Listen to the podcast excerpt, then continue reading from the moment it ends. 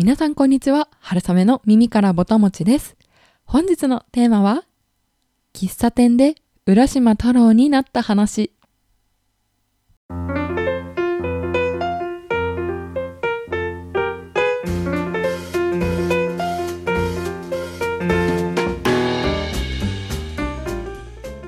このポッドキャスト春雨の耳からぼたもちでは食べることをこよなく愛する食いしん坊会社員である私春雨が皆さんの棚ではなくお耳からぼたもちが落ちてくるようなそんな食にまつわる楽しい情報をお届けしております。はい。というわけで今日はとっても素敵な喫茶店に行ってきたのでそのお話をしたいと思います。場所は有楽町にあります。有楽町駅の目の前に交通会館といってちょっとレトロな ちょっと昭和の雰囲気漂うビルがあることを皆さんご存知でしょうか？よくあのあの辺りに行かれる方はすぐにわかるかなと思うんですけれどこう各県のアンテナショップが入っていたりなんかちょっとレトロの看板が残っていたりする施設です。でなんで行ったかっていうとですねあの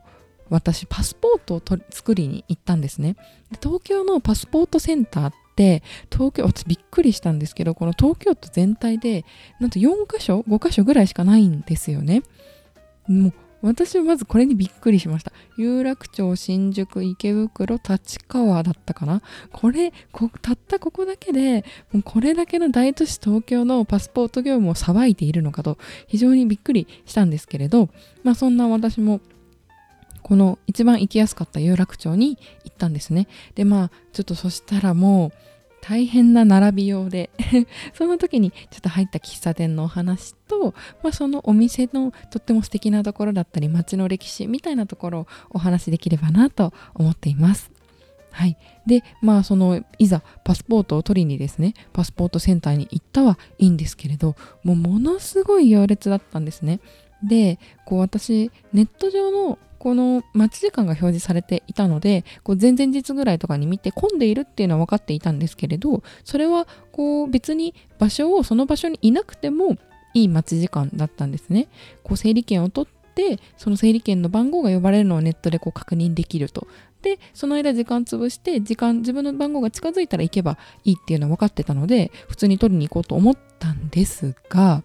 その整理券をまず取るのに 1時間ぐらい並んで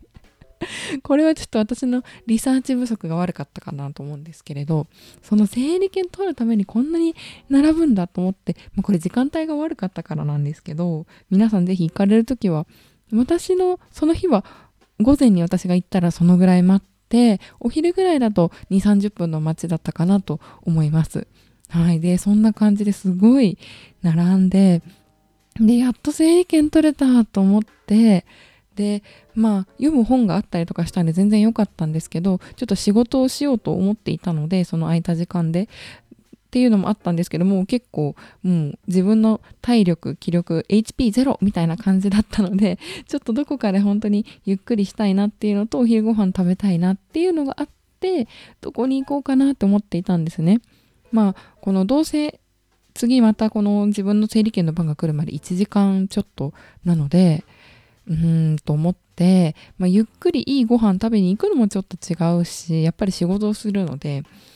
こうあんまり食にそこまで集中しきれないっていうところもあってじゃあまあカフェどっか軽くご飯が食べられるカフェかなと思っていたんですけどなんかもうその自分の心の疲弊のしようなんかあの殺伐とした パスポートセンターの空気をちょっと味わってからですねこう自分の心をこうゆっくり落ち着けて満たしたいなっていう気持ちがあってまた殺伐としたこう忙しそうなカフェスターバックスとかドトールとかそういうチェーンのバタバタしたカフェに行くのはなんかこう気が引けてですねああどこにも入れないみたいに思っていたらですねその交通会館の飲食店街の一覧に見つけたお店。それが今日ご紹介したい喫茶ローヤルさんです、はい、で、まあ、このお店本当にいわゆる純喫茶です。もうお店の前まで行ってあもうこれだと思ってお店の前まで行った瞬間にですねもう目がキラキラってなっちゃうぐらいに純喫茶ザっっていう感じでした。でこういわゆるレトロなロイヤルって書いてある看板もそうですしお店の前のショーケースに並ぶもう可愛らしい食品サンプルたちだったりあるいはもう店お店の外から見えるちょっとステンドグラス風の窓だったりふかふかのお席だったりもうこれこれみたいな感じで。でも思わずお店に入りましたすぐに。はい。で、まあ、たまたまお席も空いていてよかったんですけどもうメニューを見てもときめきが止まらないんですよね。綺麗な背の高いお花みたいに上がちょっと開いたグラスパフェグラスに入ったパフェとかあとは厚切りトーストとかナポリタンとか。もう本当に純喫茶に求めるものが全てここには揃っているそんな感じでした。で私はもう大好物のナポリタンを頼みました。でこれはもうナポリタンだけでエピソードにしたいぐらいなんですけど、まあ、ナポリタンもちろんナポリにこんなナポリタンなんて料理はなくてですね日本の洋食文化の代表格ですね。発祥は横浜のあのホテルニューグランドさんと言われています。はい。でもうナポリタンのこだわり私はいろいろありましてまあ、まずこのタイプがありますよね。どんなナポリタンタイプか。でなんかこう炒め麺みたいな焼きそばにちょっと近いようなナポリタンもあればこうもうトマトケチャップたっぷりもありますしトマトケチャップも酸味が効いたトマトパスタに近いようなナポリタンからこうもうソースとか入ってソースお醤油ケチャップみたいなこう甘めの懐かしいような味付けだったりあるいは麺も太麺から細麺までいろいろあると思います。でどれも本当に大好きなんですけど私はシンプルにケチャップの味がするナポリタンが大好きです、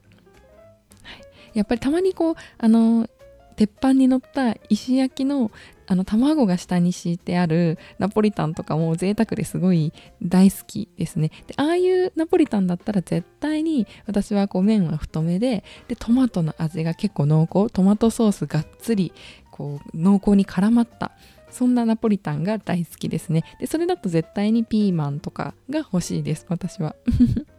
はい。で、まあ、このお店のナポリタン注文したんですけれどここはそうですね懐かしいタイプですね。トマトと、まあ、絶対ソースとお醤油が多分入ってるんじゃないかなっていうそのトマト感は強くないケチャップとなんか懐かしい味みたいな 感じですね。で具材としてはシンプルでほんとソーセージと玉ねぎだけなんですけどもうソースにソースにじゃない パスタにソースがきっちり全部ねっとり絡まっててですね。もうでソースが多すぎなくてで麺はもうしっかり茹でてあります。あんまりコシはなくて。でももちもちで。こうふわふわっていうよりもちもちでしたね。はい。でこれがもう美味しくて美味しくて優しい美味しさでコーヒーと一緒にいただいたんですけどなんかこうほっとするというか今日の一日の仕事をこうそっと背中を押して応援してくれてるようなそんなもう温かい美味しさでした。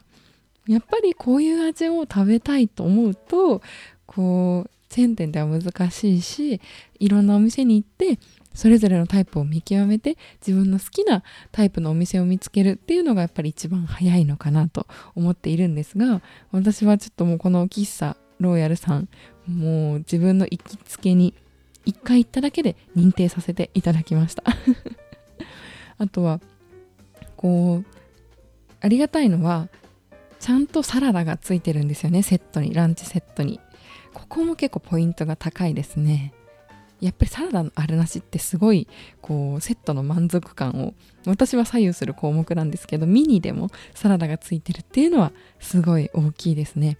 あとは、まあ、まださらにあるんですけど ちゃんとあのタバスコと、えー、粉チーズをちゃんと各テーブルにというか自分用に置いてくださるところがまたまたポイントですね。これナポリタンの、えー、食べ方3パターン私あると思っていて1つがもうかけない。全然味変しない。で2つがこうあ2つ目がですねまとめて味変する。で3つ目が一口ずつつどつど味変するっていうこの3パターンかなと思ってます。はい。で、まあ、こう2番はあの一番最初からもうチーズをガンガンに全体にまぶす人と途中からこう味変ガッとする人に分かれるかなと思うんですが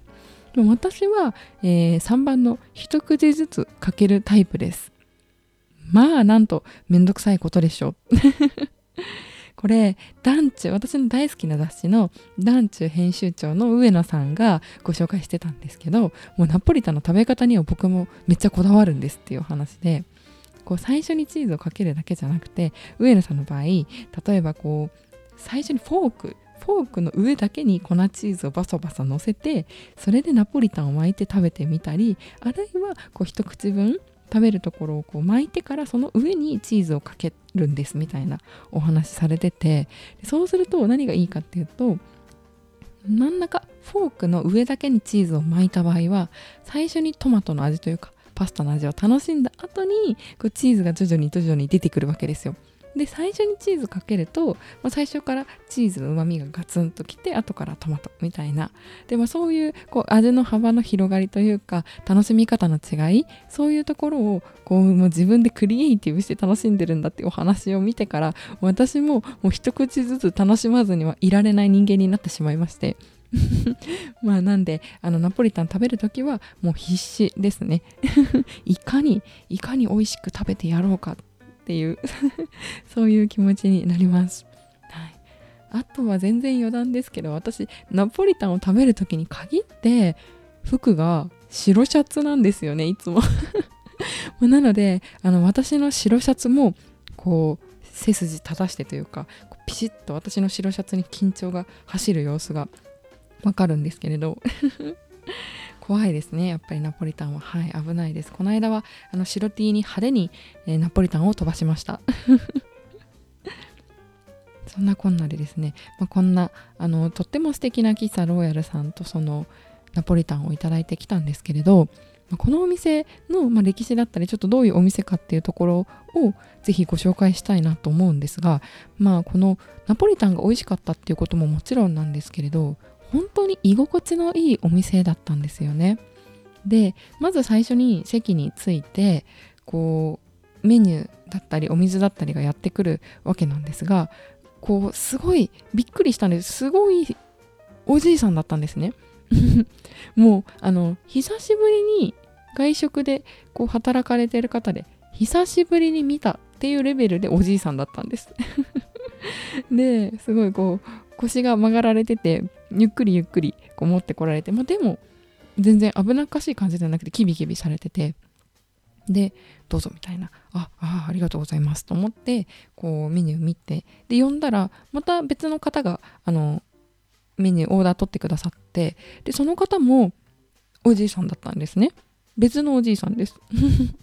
このおじいさん背筋はスッと伸びられてたんですけどでもおじいさんでした。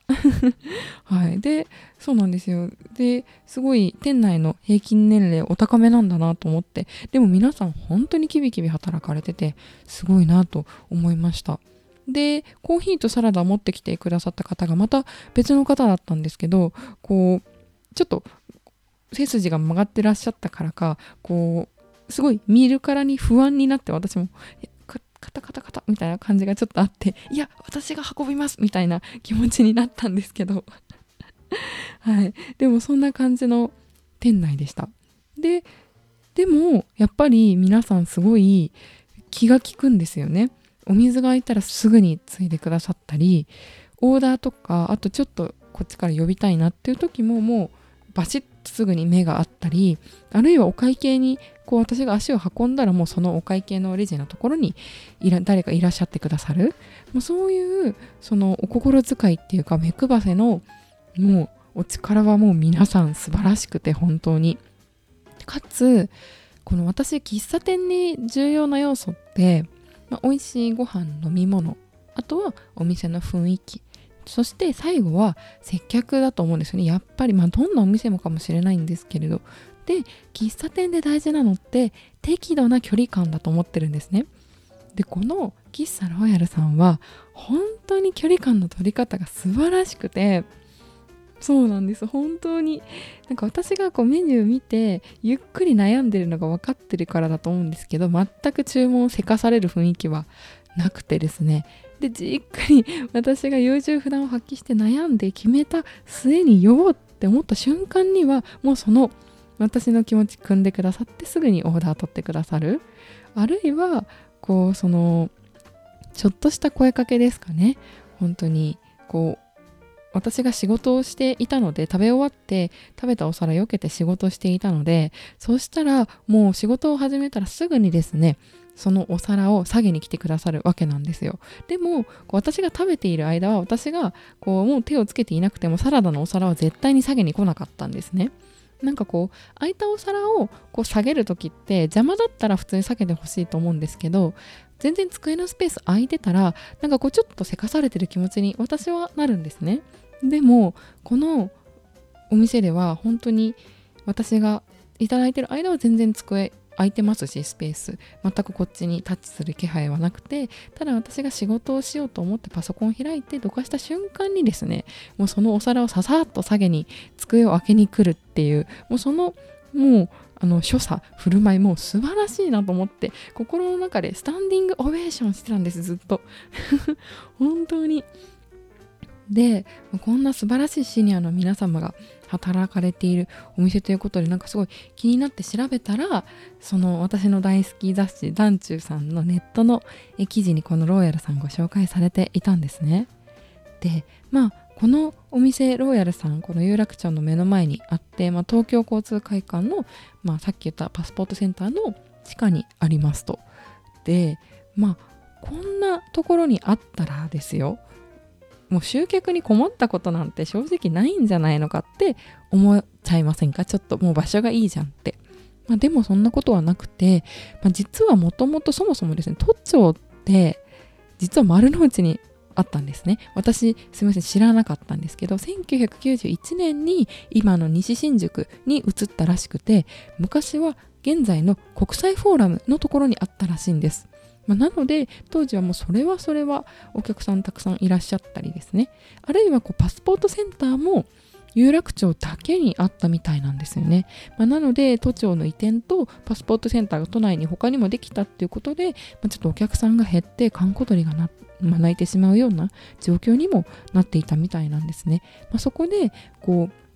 これまでのビジネスマンサラリーマンだけではなくて新しいお客さんを獲得する必要があるということで、まあ、女性のお客様を意識していわゆるこうランチメニューだったりとかあるいはさっきご紹介したパフェみたいなスイーツを充実させたり、まあ、そういったお取り組みをされてきてこう今に至っているようです。はいまあ、こういったあのお店でもやっぱりお客さんを新しいお客さんをどう広げていくかどう新しい体験を提供していくかっていうところを、まあ、常に模索し続けてきていらっしゃったんだなっていうところはすごい学びでしたね。でかつ、まあ、ちょっとあの国際フォーラムがもともと都庁だったっていうのはちょっとお恥ずかしながら知らなかったのですごいびっくりしました。はいまあでもそんな様子でこのここまでずっと経営されてこられたみたいなんですがそのさっきお伝えした皆さん接客される皆さんの素晴らしさのゆえんみたいなものもこの記事に書かれていてでそれはこのお店接客されている方条件があるそうで就職というか雇っていただくその条件っていうのが調理も接客も経験したことがある方っていう条件らしいんですね。もうこれで私すごい納得したんですよ。調理も接客もわかるっていうのはもうすなわちもうお店に必要な、まあ、流れというかこうどうお店が回ってるかが全部分かってる人なんですよねお店のオペレーションが1から100まで。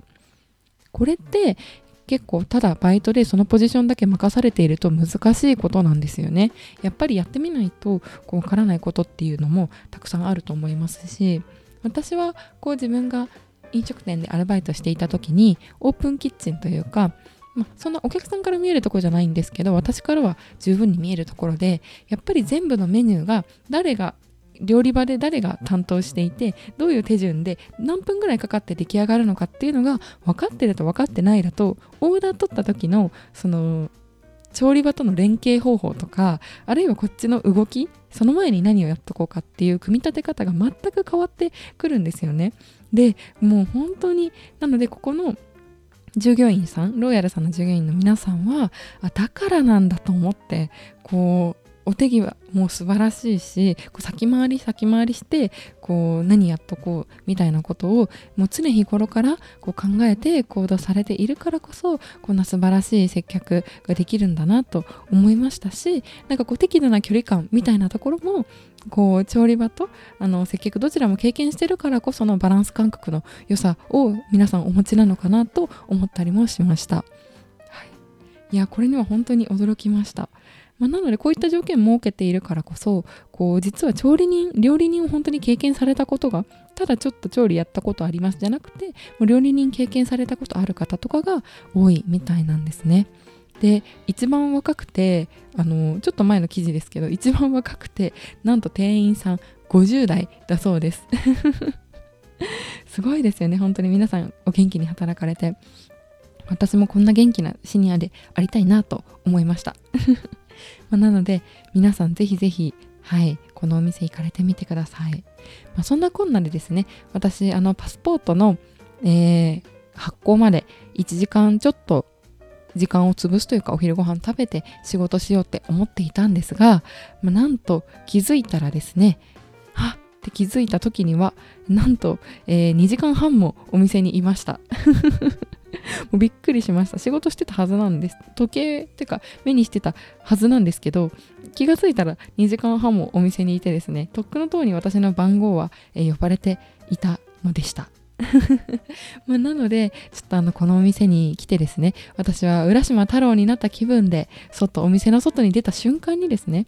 こうなんか急に時間の流れがガーッとこう巻き戻されたというかお店の中にいた時はこう本当にゆったりした時間が流れていてお会計して外に出てこうスマホの時計をパッと見た瞬間にこうグググググッとこう何か時計の針が巻き戻されたようなそんな、えー、不思議な気持ちになりました。なんかこう「千と千尋」みたいな気持ちですかね。こう千と千尋あれすごい大冒険してくるじゃないですか。でもこう外に出たらあれ？一瞬だったみたいななんかそんな不思議な体験をした気持ちにもなりました、はい、なので皆さんぜひぜひ喫茶店は竜宮城です。なので、えー、浦島太郎現象が起きると思うんですが後のご予定にはお気をつけて、えー、竜宮城行っていらっしゃいませということで、えー、本日のお話終わらせていただきたいと思います皆さんも、えー、おすすめの喫茶店、えー、おすすめ大好きなメニューナポリタンのこだわりなどなどあればぜひ教えてください。それでは本日も聴いていただきありがとうございます。春雨の耳からぼたもち、また次回もどうぞお楽しみに。ごちそうさまでした。